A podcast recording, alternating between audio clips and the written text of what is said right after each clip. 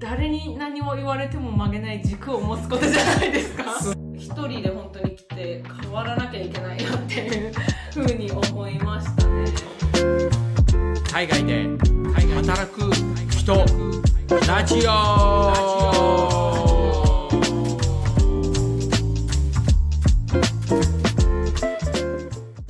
皆さん、もう今日はもう海外で働く人ラジオ第2回目のエピソード2です。素晴らしい。今日はね、初めてのもうゲスト。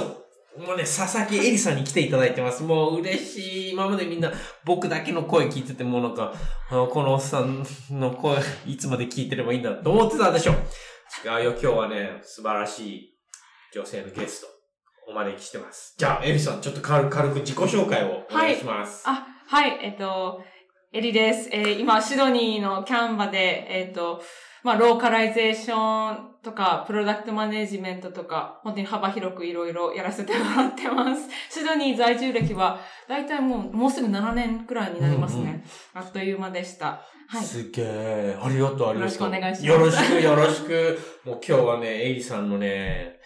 いろいろ海外移住話、キャリアから何でもいろいろ聞いちゃうからね。もう聞いてください楽しみにしてます。楽しみにしてます。じゃあ、早速行きましょうか。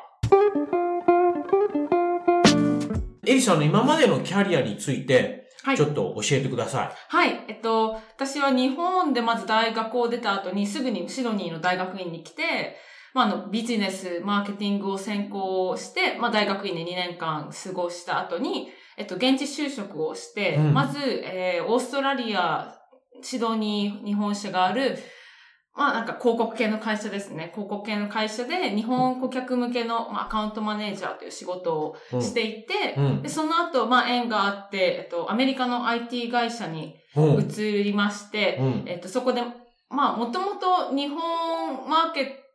トに進出する予定があったんですけど、あの、まあ、それまでとりあえずなんか、オーストラリアの顧客対応するカスタマーサクセスマネージャーっていうロールをすることになって、まあ、なんか働きながらちょっと日本マーケット進出できるかなみたいな見ていこうっていうことになって、まあ、そこに2年ちょっとぐらいいまして、うん。で、その後、まあ、また別の、あの、機会があって、うんえっとシドニーで、あの、アマゾンの アレクサチームに、うんはい、あの、転職しまして、まあ、そうです、プロダクトのテストとか、うんいろいろ、ちょっと、もろもろ やってたんですけど、うん。まあ、その、だからアメリカの IT 会社にいる時に修二さんとお会いして、まあ、キャンバがその、クライアントの一つだったので、うん。で、それがもうご縁となって、今はキャンバのチームに、こう、ジョインさせていただけることになって、もうキャンバに入って1年以上経ちますね。ねあっという間でしたもうエリさん、やばいよ。キャンバでの活躍っぷりがもう素晴らしいんだよ。え、ね、今さ、もう、あの、ざっと早いことを、ぎゅっと濃縮してくれたんだけど、ちょっと質問していい？はいぜひぜひあの、大学、シドニーの、大学でシドニーに来たの？大学院でシドニー大学院で。はい。じゃあ、それまでの大学まではずっとこう、日本で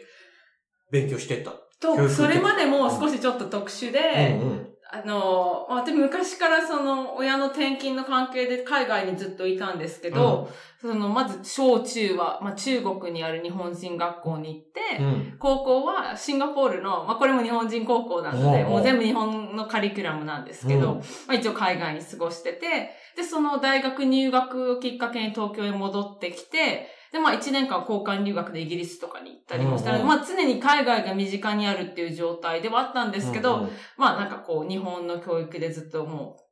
もうがっつり固められてて、うんうん。まあ、ただその、大学で日本に帰国した時に、うーん、なんかやっぱり海外でもっと自分の語学力とか、うん。興味があることを活かして、あの、活躍できたらいいなっていう思いが強くなって、うんうん。あの、もう本当に、しみんなが新卒 就職していく中、うんもう自分だけもうもう海外の大学院に行くわって言って、オーストラリアの、はい、シドニーのビジネススクールに来ることにしました。ああ、すごい。それで、えっ、と、大学院、大学院もビジネススクールに行ったのね。ビジネススクールです、はい。おー素晴らしい。それで、ビジネススクール卒業して、こっちの、こう、オーストラリアの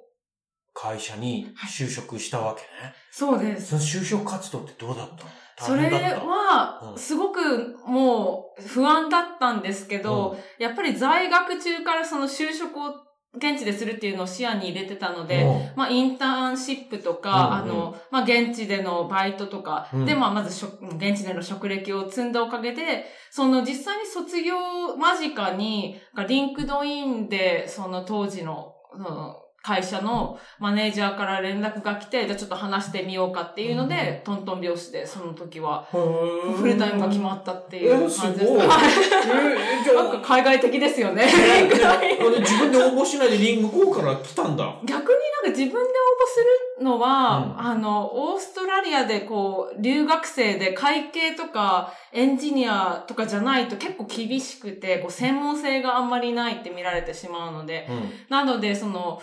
こう、ど、どこに応募するにしてもやっぱりその永住権持ってる人か、まあ市民権がある人対象っていうところばっかりだったので、こう、やっぱり小さい会社から、こう、入っていってステップアップしていくっていうのが一番、こう、理にかなってたのかなっていうふうに今振り返って思います。ああ、なるほどね。またなんか、向こうから連絡来たってことは、この人いいんじゃないかなと思って、ね、一本釣りで来てるわけだから。思ってくれたんですかね。ねだからこっちから応募するよりっていうのとの、なんかもう立場が、立ち位置が違うよね。うん、確かその日本の顧客対応ができる人材ってシドニーって意外と少なくて、うん、それもすごくラッキーだったなって今考えたら思いますね。うんうんうん。うわぁ、素晴らしい。海外にすごく身近だった環境に住んで育ってきたんだけど、英語をどのようにして身につけたのか、ちょっと教えて。はい。えっと、英語は、まあ、もともとその海外に興味があるっていうので、うん、まあ、しっかり勉強しようとしてハードルが低いというか、もともと興味があって、うんうん、あの、上達したいと思ってたので、本当に家庭教師だったりとか、もう当時だと、あれ、通信教育っていうんですか。それってい、いつぐらいの話？小学生とか。小学生から、中国にいるときに、英語の家庭教師の先生を毎週家に呼んでいて、練習してました。すごい。ちなみに中国とシンガポールにで住んでたでしょ？はい。その時に、英語に、日常会話はもうほとんど日本語なの？そうです。もう友達、先生が住んでる場所も、中国ではもっとなんか日本人が住んでるところにもうまとめて住んでたので、うんうんそうです。ほとんどもう日本語か、まあちょっと外出た時中国語で買い物するぐらいで、シンガポールはそうですね、うん、もうとも、もう日本人高校なので友達も先生も全員日本人なんですけど、うん、まあでも外出て買い物とかご飯とか食べたり、あとは現地校とのこう交流も結構盛んだったので、うんうん、そこで日本、日本じゃない、英語 を使う機会は 多かったので、うんうん、ここで結構、まあ喋りやすいですしね、やっぱり同い年ぐらいの子だと。だからそこですごいいい勉強、勉強とか練習になって、喋、うん、ることに対してハードルは結構下がっていったかなと思います。えー、じゃあもう結構もう、その時点も結構英語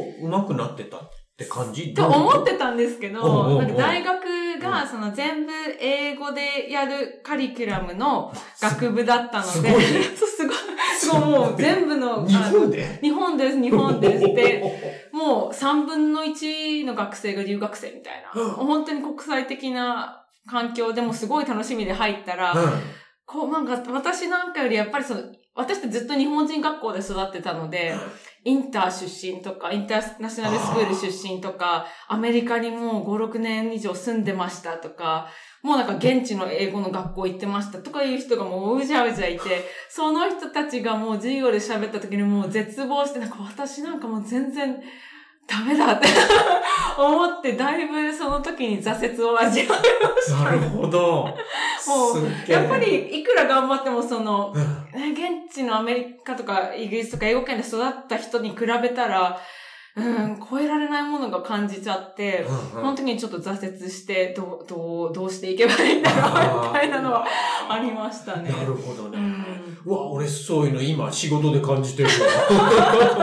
成長になりますね。そうだね。じゃあ、その、で、じゃあ大学日本でその、日本なのにもうなんか、フル、勉強フル全部英語みたいな。で、そこでかなり英語力上がったんじゃないの？と思うんですけど、うん。でも一歩大学を出たらもう日本語だけだし、うんうんで友達もやっぱ日本、まあ、結局日本人の子たちは日本語で喋るし、うん。っていうので、うん。まあそこまで上がった感じはしなかったんですけど、うんうん。ただその交換留学が必須だったので、うん。えっと、大学2年生の時にイギリスに1年間留学することになって、その時に初めて本当に現地の学校といいますか、そういううん。もう現地校の環境にこう一人でこう入るみたいなことを経験して、その時はもう英語力を上げざるを得なかったというか、もうずっと喋って勉強ももう全部英語でしてってやっていったら、そうですね、かなり上がりましたね、その時に。環境って大事だなと思いました。ああ、それでその後シドニーの大学院に行ったわけだよね。うわ、で、シドニーの大学院行ってさらに上がったんじゃないの？シドニーのビジネススクールはすごく、まあ他の大学もそうかもしれないですけど、留学生がほとんどなんですよ。あなるほど。うんなので、うん現地のオーストラリア人って大学院まで来る人ほとんどいないんですよねなんだ。MBA とかだったらまた違うんですけど、うんうんほんで修士とかになってくるとあんまりいなくて、で結局もうほぼ留学生になるので、留学生ってやっぱ、まあ英語上手い人が多いですけど、英語がほ、本当にあんまり上手くない人ももう多くて、だからその学校にいるだけだとあんまり英語力が上がらないなと思って、そのやっぱインターンシップとかバイトとか外でそういうなるほど。英語を使う機会を増やすようにしてましたね。そしたらやっぱ外でこう日常的に仕事とかで使うようになったら、その時になんか停滞してたんですけど、うんようやくガッと上がる瞬間がうんあったなっていうのはちょっと振り返って思いますね。へえ、うんすげえ。そしてそれからもう、ね、もう日本企業で働いてないもんね。働いてないですね。アメリカ企業とかオーストラリア企業でばっかり。そう、本当にそうですね。なんか大学で日本に初めて帰ってちゃんと住んだ時に、なんかこう就活とか周りの様子見てて、合わないんじゃないかなってすごい思ってて。で、やっぱりこう、シドニーに来て、現地の会社とかで働いてると、あやっぱ、うん、こっちに来てよかったなって、なんかこう、うん雰囲気とか仕事の仕方とかが自分に合ってるなっていうのを感じますね。なるほどね。ざっくり、いつぐらいからもう、海外で働きたいと思うようになったの？てかもう最初からかもね。そう。話聞いてたら。話、そうですよね。なんか記憶としてもなんか、いつっていうのは、なんか、かん、わからないぐらいも、ずっとなんか海外で住みたいなっていうふうには思ってたんですけど、うん。この前久々に6年生の時の担任の先生から連絡が来て、うん。その時の先生のメールに、うん。あの、ね、エリさん、小学生の時からなんか英語使った仕事したいって言ってたよね、みたいな話をしていて、もう記憶になかったんですけど、あ、そんな時から私言ってたんだって思って、うん。もうなんか無意識にその時から海外でもうずっと働くって決めてたのかもしれないですね。おー、うん。すちょっとびっくりしました、それはメール見て。かっこいい。エリさんが海外で働きたいと思ってから、そのなんか、きっかけとかチャンスがどっかで来ると思うんだけど、でもそれが来るためにやっぱりなんか普段からのなんか努力とかさ、なんかあると思うの？そのためになんかやったことってさ、今振り返ってみて、ある？めちゃくちゃあります。さすが。もう海外でも、もうオーストラリアに引っ越してきた時点で絶対永住するって決めてたので、それを視野に入れたら働くっていうことが一番大事なので、うんうんうんって考えた時に、もうなんか外学生の時、まあそんなバイトしてる人正直あんまいなかったんですけど、あのもう自分の時間の許す限り絶対もうバイトをして、バイトとかインターンシップとかで、こう、まず現地でこんな仕事しましたよっていうことを、こう履歴書に積んでいきたくて、うん。うんやっぱりこっちって、その、本当にスキル重視じゃないですか。だから自分がこういう、どういう、バイトでもこういう仕事をして、どういうスキルがあって、うん。どういう結果出したかっていうふうに履歴書で書いていくと、こう、こう、スステップアップしていきやすいというか、なんか強みをこう自分で働きながら見つけていくっていうことがいろんなこうインターンとかバイト経験していくうちに身について、すで、そうですね、気づいたらもう卒業するまでには結構履歴書がいい感じでこ こうなってたので、ううん。それもあってもしかしたら LinkedIn で縁があったのかもしれないですね。戦略的にバイトをを使って自分のキャリアできることをこう専門性とか深めていったんだね。そうですね、本当に。現。地で職歴がないと、うん。この、卒業して、じゃあ就職活動しましょうって言った時に、え、じゃあ2年間何してたんですかっていう ことになってしまうので、うん。そこでまあ、ね、あの、まあ、それでも仕事見つかる人もちろんいますけど、私はその専門性もあんまりないし、留学生っていうハンデもあるから、うん。そこで多分周りと差をつけないと仕事は見つからないだろうなと思って、うんそう、在学のうちからもう本当にできる限り、こう、仕事を現地で経験積むようにっていうのは念頭に置いてました。なるほど。エリさんがさ、その戦略的にバイトをしてったわけでしょ、うんで、その積み上げてったことで、その、何？職歴、積み上がるものって職歴だったり、あと、英語力もなんかパワーアップして英語感じ力めちゃくちゃパワーアップしました。あの、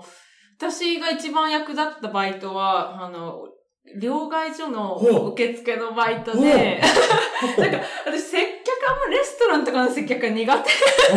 なんですけど、両替所だったら座ってるだけで人が来るから、で、ななんか旅行とかの経験もあるし、そういう話とかをすることができるから、あ、めっちゃいいんじゃないかなと思って応募して、まあ取ってもらって、うん。で、まあそのバイトいる間に、もちろんその仕事をね、任された部分は本当にこう顧客対応なんですけど、うんうそこでいろいろなんかチャンスがあって、例えば、なんかシドニーって毎年なんか日本人のなんかお祭りイベントが12月とかにあるんですけど、そこでなんか露店募集してるから、あ、ちょっと出してみない？みたいな。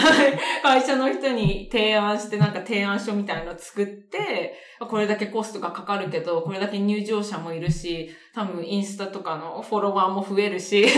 あの、プロモーションコード配れば、こう、認知もされていくし、ちょっとやってみませんか？みたいな感じで、こう提案して、そう。で、実際にその露店を出すことになって、で、もうかなりそれで認知も広がって、もうレートもすごいいい場所だったんで、本当に認知さえ広がれば多分お客さん増えるんじゃないかなと思ってたので、それがすごい大成功で、私その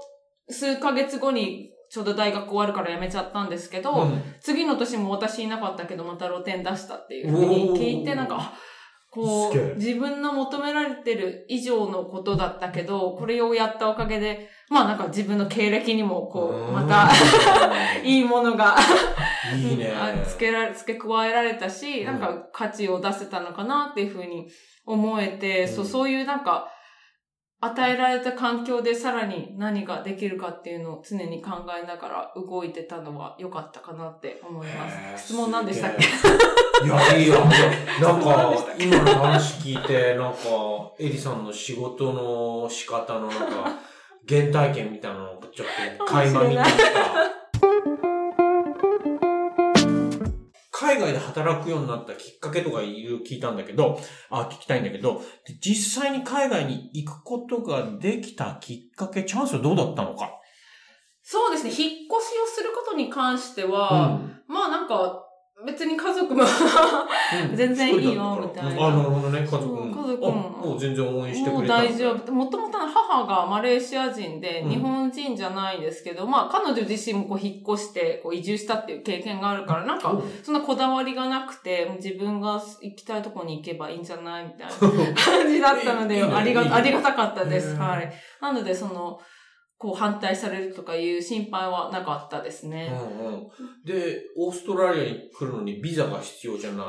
でそれはどうしたの？ビザは、あの、まあ、大学院に入るときに、その、エージェンシーの人が、あの、無料で助けてくれてて、多分その一環で確か学生ビザをもう申請できてたんじゃないかなと思う。私はほとんど自分のね、なんか手続きをした記憶が あんまりない。多分、提出とかはしてたと思うんですけど、うんなんかもう常に誰か一緒にやってくれる人がいるって安心感があったので、うんうんうんなんか手続き書類とかはもうめちゃくちゃ簡単で、まあ学生ビザって、ね、もう入学さえ決まってれば問題ないので、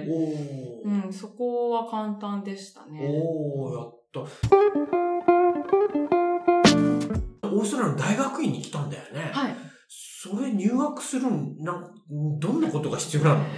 オーストラリアの大学院は、多分まあ、専門とか大学院にもよると思うんですけど、私の場合ほぼ IELTS だけ、うん IELTS とまあ志望動機みたいなのをちょっと書いて送るだけで大丈夫です。えまあ、ちなみに IELTS は英語のテストだよね。IELTS は英語のテストです。はい。日本語の TOEIC みたいな感じで。TOEIC、TOEFL、IELTS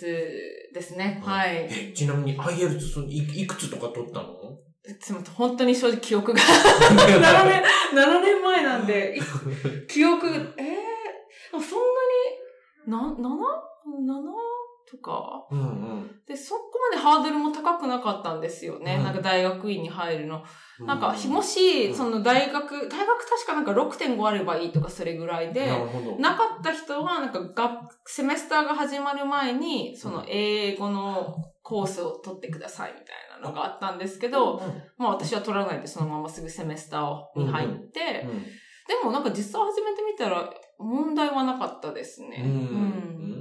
えーそれでしシドニーを選んだっていう理由はあるの？あ、ありますあります。シドニーは、まあ、いろんなその、卒業後に永住するっていうのを見据えて、うんで、永住するってなるとやっぱ仕事を見つけなきゃいけないっていうので、まあ、最初はその観光系に興味があったので、なんかブリスベンの大学が観光に強いって聞いてたからそこにしようかなとかも考えてたんですけど、なんかこう、長い目で見たときに、何が一番自分の選択肢を広げて夢を叶えられるかなって考えたら、うん。やっぱシドニーに来た方がもうね、仕事のチャンススも比べ物にならないくらい多いし、うん。で、やっぱり観光、まあ観光やりたければそのビジネス勉強した後にそういう道に進めばいいけど、逆に観光だけ始めて狭めてしまうと、他のことやりたい時にちょっと難しいのかなって思ってしまったから、ビジネスで包括できるようにこう選んで、で、ってなるとやっぱシドニーの中だと、まあシドニー大学が一番いいのかなっていうふうに感じたので、そうですね、シドニーにしました。あとは気候がいいので。私、聞こえいいねメルボルンよりも気候が確かに確かにいいので。うんビーチも綺麗だし。そう、そうなんです、そうなんです。話聞いてるとさ、エリさんすごくなんか恵まれてるし、なんか、っていうか、プラスなんか、戦略動してるよね。そうですね。ね、うんそれをこうなんか実現させてるなんか、なんだろう、エリさんの中の、ちゃん、なんか、ん何？それを引き寄せたもんって何？もうなんか、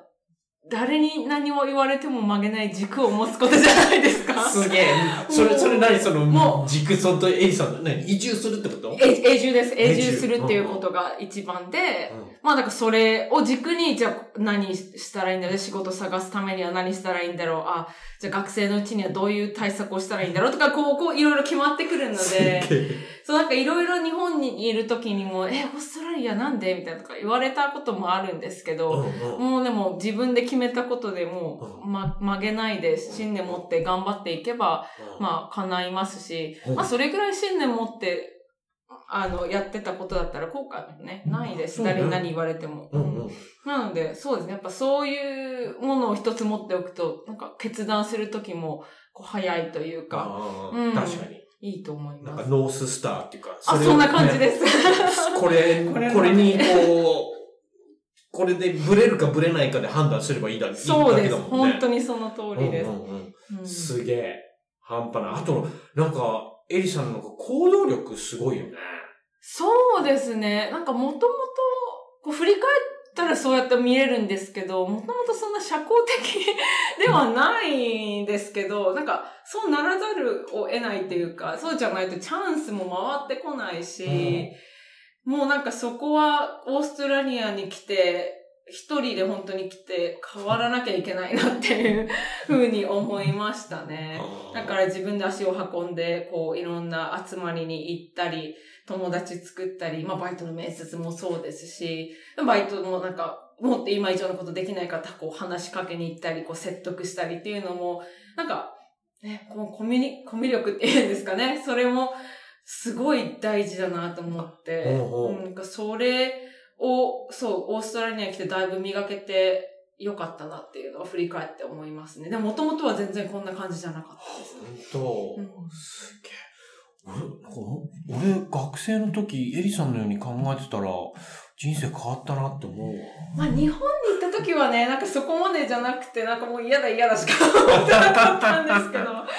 うん、来てからは、なんかせっかくみんなも応援して、こう、機会をくれたから、絶対もう無駄にしないようにしたいと思って、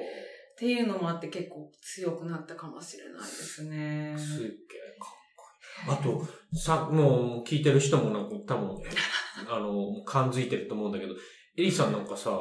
一つのスーパーパワーとしてなんか、あの、仕事への姿勢が、すごいなと僕は思ってるんだけど、なんか、自分の中で思ってることとか、信、信条とか信念とかあある？なんか自分の中のルールみたい仕事に関しては、なんか、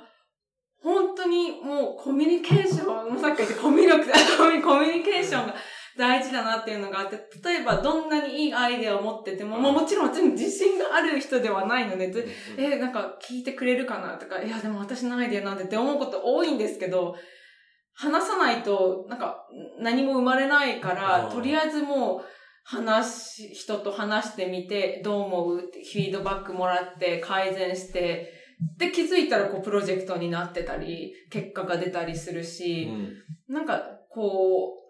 う、ね、自信がなかったり、なんか知識がなくてちょっと遠慮しちゃうこともあるんですけど、なんかそれでもこう、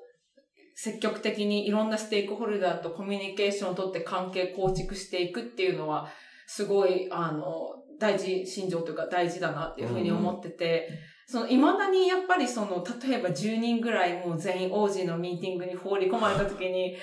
やっぱり未だにそこ難しいなって思うんですよね。そこでもうバンバン発言できるのはできん、なんか未だにあんまり上手くないんですけど、でもこう分解して考えたら、その10人の中の一人一人とだったら関係構築できるし、自分のアイデアを言ってどう思うみたいな聞いた上で、なんかまとめてこうまた改善していくっていうのはできるなっていうふうに考えてみたら、なんか、あ、じゃあちょっとまあ苦手意識はあるけど、こうどう改改善していくとか、他のやり方はあるのかとか考えたら、そうですね、そのステークホルダーとコミュニケーションを密にとって関係構築していくっていうのは、すごい、なんか、今までいろんな仕事やってきて一番結果につながってるかもしれない。なるほどね。うん。いや、難しいですよ、やっぱり。もううんでも、もう素晴らしすぎる。もう本当爪の赤を煎じての飲ませていただきたいぐらいです。もう、やーでもなんかこう話するとね、なんかもうこうバンバンいける人みたいに聞こえますけど、全然もう自信な、ないからこそなんかこう、うまくそのカバーできないかなって常に考えてますね。すげえ、素晴らしい。海外に移住すると決まってからやったことって、こう、なんかあります？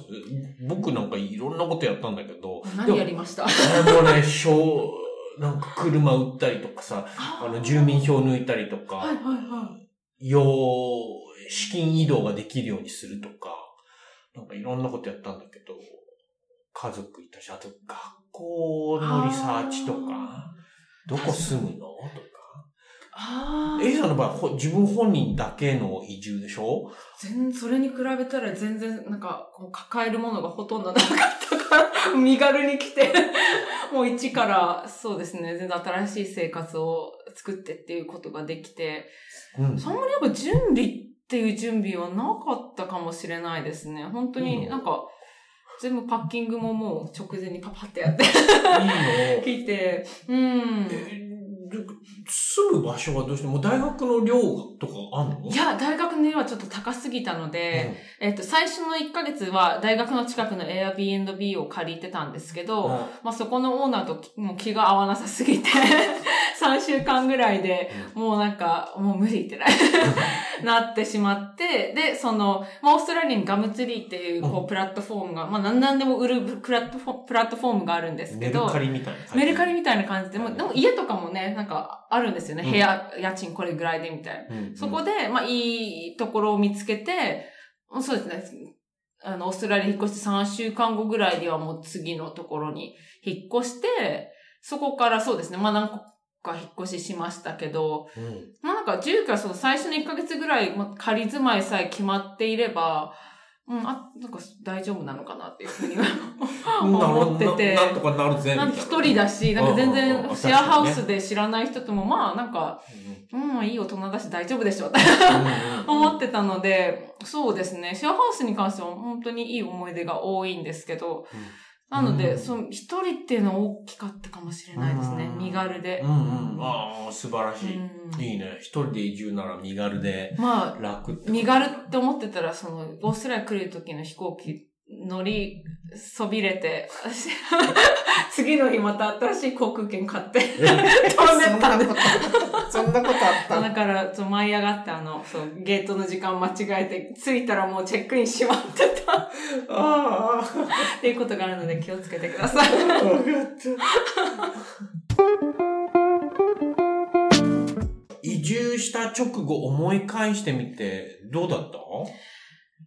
移住した直後は、うんまあ、本当ほぼ知り合いがいなかったので、うんなんか、うわあもう本当に完全に新しい生活だ。もうめちゃくちゃワクワクするっていう。もうワクワクでしたね。その最初、昔、あの、大学にいた時に、イギリスに交換留学した時も本当に同じような気持ちで、こう、うんもう本当に一人でまた生活始めていくんだっていう、あれがすごい、なんか自分の中で、うん、いい思い出だったので、なんかそれをまた経験できてることに対して嬉しさが すごくあって、うん。でもなんかスーパーとか、あの、ね、週末のマーケットとか行ってもなんかもう、もう全部楽しいし、目新しいし、で、そ、それ、移住したのが7月ぐらいだったので、まあちょっとなんか、シドニーだと冬じゃないですか。うん肌寒かったとか思い出にあって、毎年それぐらいになるとちょっとなんか感慨深くなりますね。このちょうど移住してこれぐらいになるんだなっていうふうに。なるほどね。うん、思いへます。もう本当にあまりマイナス？その、うんシェア、シェアっていうか、い引っ越してきて、1ヶ月住んでた、その家のオーナーとちょっと問題、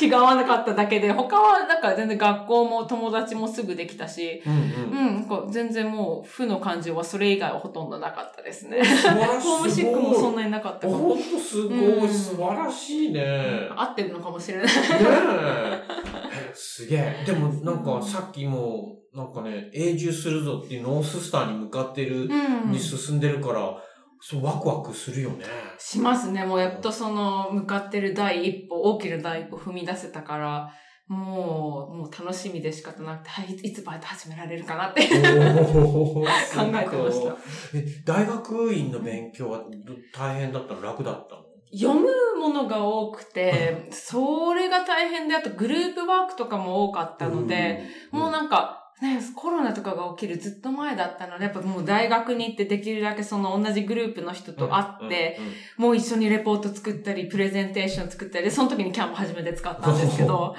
そう。なんです。その、まあ、いろいろこう、顔を合わせて、いっぱいこう、プロジェクトやっていくっていうので、もう時間が本当に取られちゃって、バイトする時間、最初のワンセメスターは取れなくて、まあ、ちょっと慣れていくっていうのでも、本当にまあ、うん。うん勉強に集中して、うん今考えるとそうですね、最初の方はあんまりなんか、もう、もう家と大学図書館とか、往復ばっかりだったので、その他の記憶がちょっとあんまり ないんですけど、うん。まあでも、ね、その慣れる土台を作るのに必要な期間だったのかなって思うので、後悔はないですね。もう、素晴らしい。もう、普通のことに。で、なん。か、勉強で忙しかったから、プライベートの時間とかってあの全然なかった感じでもあった。んだ。まあ、その友達と、しあの、勉強終わった後にミルクティー飲みに行くとか、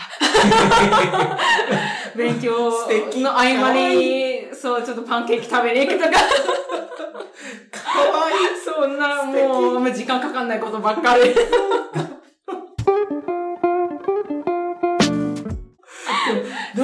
そんな忙しい生活、ライフスタイル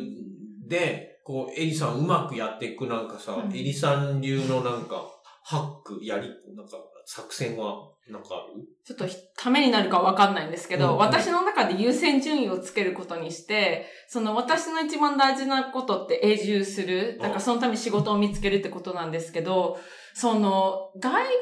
学、もちろん勉強頑張って、まあ、日本でオール5、オール、うん。A とか、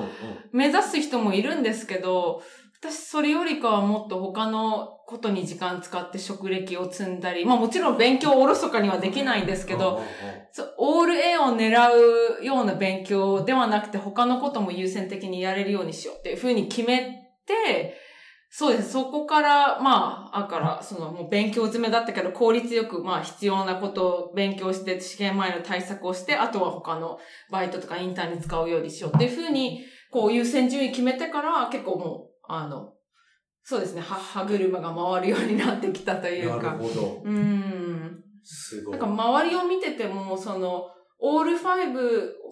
オール A 取っても、就職にめちゃくちゃ苦労する人もいるし、うんうんでも全然なんか成績、あまり見られないんですよね。こっちって就職するときに。まうんあ、良くも悪くもですけど。だから、その、もちろんいい成績取るのも大事だけど、その、まあ、私のノーススターに向かって、で考えたら、ちょっと、そうですね、その勉強以外のこともしっかりやっていこうっていうふうに、その、次のセメスターぐらいから考えるようになって、まあ、あとは、あの、日本カルチャーソサエティ、なんか、日本でいうサークル、みたいな団体があったので、そこにもジョインして、うん。まあいろいろイベント企画したりっていうのも楽しかったです。なんかいろんな思い出が、こうい、こう、いろいろ割り切って優先順位つけることで作れるようになってきたかなっていうふうには、まあ人によりますけど、私の場合はうまくいきました。うすげえ。ん。もう戦略的だね。えー人生を戦まあ略的に生きてるよ。まあでもね、ここオーストラリア来させてもらったんで無駄にできないですよね。すげえ。いや、もう素晴らしい。今さ、日本でない国で生活仕事してるんだけど、てか、えじゃあ日本に住んだことがあるんだよね。もう一応。幼稚園と大学の、まあ、交換留学抜いたら3年 なんかもう記憶あるの3年ぐらい。オーストラリアの方が長いですね。次のこの日本でない国で生活して仕事をしてどう思いますかっていうのなんか聞いても、ダハマンなんか聞いなんかどうなんだろうな。日本じゃない国でほぼ生活してますかそうそうそうそうそうそう。生活面はどう？まあ今オーストラリアに住んでんだけど。そうですね。ただ、その大学の時はもうね、世話しなかったので、まあ、なんか、その東京にいた時に比べたら、こう、本当に暮らしやすさっていうのを感じますね、シドニーで。うん。その、まあなんか、人によってはこうし、オーストラリアは物がないとか、アトラクションがないって思うかもしれないんですけど、やっぱ自然も多くて、もうリラックスで、あの、ね、日本食も多いので、うん あの、全然ホームシックにならないですし、今もうオフィス来るのも、なんか通勤必ず電車とかバス座れるので、うんなんか全然苦じゃないし、確かに。うん。で、まあなんか、そういういい生活面もあるけど、まあもちろんね、あの、いろんなちょっとご近所トラブルとかそういう 細かなね、あの、ちょっとちょっとがっかりみたいな部分はあるんですけど、まあどこに行ってもね、うんそういうのがあるので、うん総合的に考えたら、私は断然シドニーの生活の方がうん。好きですね。暮らしやすいですね。ううんも大好き。うん、いいですよねね。うん家族みんなでこっちに来るっていうのもすごいなんかいい環境だし、子供たちにとっても最高だと思います。楽しいですね。け経済面どう？シドニ経済面は、まあ、物価高いですよね。ー。物価高い。高いし、交通費もめちゃくちゃ高いですよ、なんか。あの、こっちってラッシュアワー、朝、うん朝とか午後のピーク時間に公共交通機関乗ると、割増料金になる。高い。んですよね。だから、で、あの、日本みたいな定期券がないから、もうす、毎回すごい金額引かれてくんですけど、まあでもその分お給料が日本と比べて、こう、ね、みそれに見合った金額がもらえてるし、まあ、あの、みんな結構、まあ、周り投資とか 仮想通貨とかもして、積極的にどう資産増やそうかっていうのを考えてる人も多いので、まあなんかいろんな刺激にはなるし、まあただとはいえやっぱり家を買うことは本当に、ね、なんか夢のまた夢というか ね、日本の方がそのハードルは低いのかなってちょっと思いましたね。確かに。でもうん家の値段が違いすぎるよね。違いますね。めっちゃこじんまりしたアパートメントで、もう1億超えとか全然うん 普通。普通。なのでうん、そう、なかなか共働きでも難しいっていう話はすごい聞きますし、うん。だから、その、みんなよく言うのは、その、スタートアップで、その、RPO 前のスタートアップ入って、できるだけシェアもらってっていうふうには言いますけどね。うんうまくこう、ね、仕事をしてお金とかシェアとか貯めて、こう、資産を増やして家買うっていうのが理想ですね。こっちだと。そうね。いやー、ほうんんと、ハードル高いよね。高いです。ねだから日本で友達が家買ったとかいうの見ると、いいな。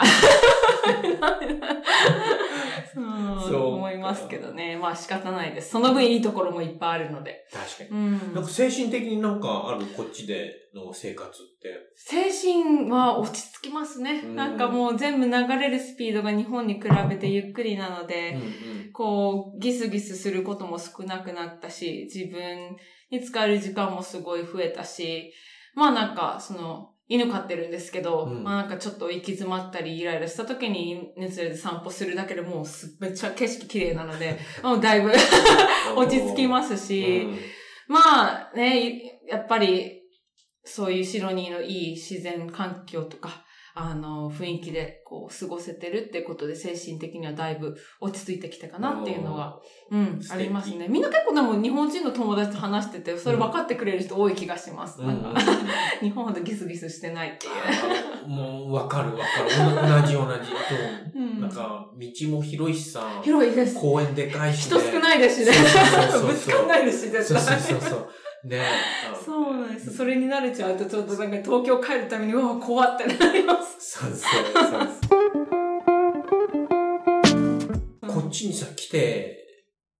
得た学びとかさ、あ、自分はこう成長したなとかっていうの、どんなことがある？そうです。ね、もう本当に成長、もう、成長めっちゃしたなって思う振り返るとですけどね、もう成長してる時って必死なのであんまり見えてないんですけど、もうなんか気になることがあったら、まあ、挑戦してみるっていうことを本当にモットーにしてやってたおかげで、こう経験が詰めててっていうのもありますし、やっぱりその、学びっていうのなんか、日本にいた時はみんなやっぱりいい大学出て、こう、いい就職先に入ってっていうルートがほとんどだったんで、もう私なんかもう全然何してるのっていうルートだったので、もう不安になることめちゃくちゃあったんですけど、うんやっぱりもうこう振り返って思うのは、その、こう強いものを持っておくと、その、自信もなんかこう、ま、私が今やってること間違ってないんだっていう自信につながるし、こう強くなりますよね、精神的にも。も。だから、そう、こう、思っててすごく良かったなって思うのと、あの、現実的な学びで言うと、やっぱどこの国に行ってもやっぱビザの状況ってずっと変わるので、私がかオーストラリア行くって決めた時と、行って1年経った時って状況全く違ったんですよ。うんだからもう本当に、こう、移住して長く住みたいって人は、現実的にもう本当にビザはずっと調べておいた方がいいなっていうのを身に染みて思いました。確かに確かに。ううん。んビザは。あとは、もっと現実的なことで言うと、んスキル。なんかこう自分の強み、本当にスキルをつ身につけておくと、うん。過ごしやすい。もう転職しやすい、仕事を見つけやすいなっていうふうに思いますね。例えば言語でもいいし、エンジニア強いですよね。エンジニアめちゃくちゃ強いです。なんかおすすめです。あとは会計士とかでもそういうなんか国際的な資格持ってる人もいますし、そういうこう、強い、こう、資格を、とか専門的なスキルを持ってると、海外でも、こう、まあ、現地の人に負けずに戦っていけるんじゃないかなっていうふうに思うので、そう磨いておくのがめちゃくちゃ大事な気がしますね。素敵。もうね、海外でさ、働くことに興味持ってる、働くとかもう移住に興味持ってる人いると思うの。それからまあまあ、そうじゃない人もいるんだけど、まあそんな人たちへのメッセージなんか。はい。はい。え、メッセージは、うん。本当にもう日本人こそ海外に出てほしい。もうチャンス、興味があれば、うん本当にね、もう自分の人生だし、挑戦してほしいですよね。だからそれでうまくいかなかったらどうしようとか絶対、まあみんな心配すると思うんですけど、まあ100%成功する人なんてどこもいないし、みんな失敗経験して、こう成長してるから、こう挑戦することに本当に意味があると思ってて、でもなんか海外に移住するっていうのでも、もういろんな方法あるじゃないですか。う学生ビザ、ワーホリビザ、まあ、あの、会社のスポンサービザ、まあ、国によって多分いろいろ本当に違うビザがあるので、それも調べて、なんか意外ともっとハードル低いものが見つかったりするかもしれないので、うんうん。もうそういうもうリサーチをするのもすごい大事だと思います。あとは本当になんか海外に来たからといってこうしなきゃいけないということは本当にないので、うん。まあ海外に出た上でやっぱ日本がいいと思ったら海外で得た学びをもとに日本に戻る人もいるし、別の国にその行く人も全然いますし、でもちろん住み続ける人もいるので、本当になんかこうしなきゃいけないっていう方にはまらないで、このもうフレキシブルに自分に合ったこう選択をしていってほしいなってしていけばいいんじゃないかなっていうふうに思います。でも本当に日本人はうん、海外でも本当に活躍できるポテンシャルを持ってると思うので、もう本当にぜひ出てほしいです。あの、働いてみてほしいです。うん、ありがとう、エリさん。は い素敵な熱いメッセージを、もう、ありがとうございました。超嬉しい。みんな、エリさんの話、すっごい面白かったね、なんか。あの、ね、ぶっちゃけ、エリさんと僕一緒に働いてるからさ、こういつもお話しするんだけど、めっちゃ話しますね、毎週。ねえでも、エリさんのこうなんか、こんな海外移住のこうね、キャリアとかの話をこんなここまで聞いたことなかったから、うん確かに。もう、すっごい、もう、すごい今日面白かった。すごい楽しかった。いやー、いい機会をありがとうございました。うんこちらこそ、うんみん、みんなも楽しんでくれたかな？楽しんでくれたら、もう、てかもう、もうぜひさ、もうこのポッドキャスト、あの、YouTube だったら、いいねと、あの、サブスクライブ登録、購読してね。あと、ポッドキャストだったら、もう5つ星評価とかさ、いいレビューとかぜひ、あの、お願いします。はい。あと、購読もしてね。よろしく。それが僕たちの心の栄養になるんで。はい。じゃあ、そんな感じで、あの、ね、佐々木恵里さんでした。ありがとうございました。どうもありがとう。ありがとうございました。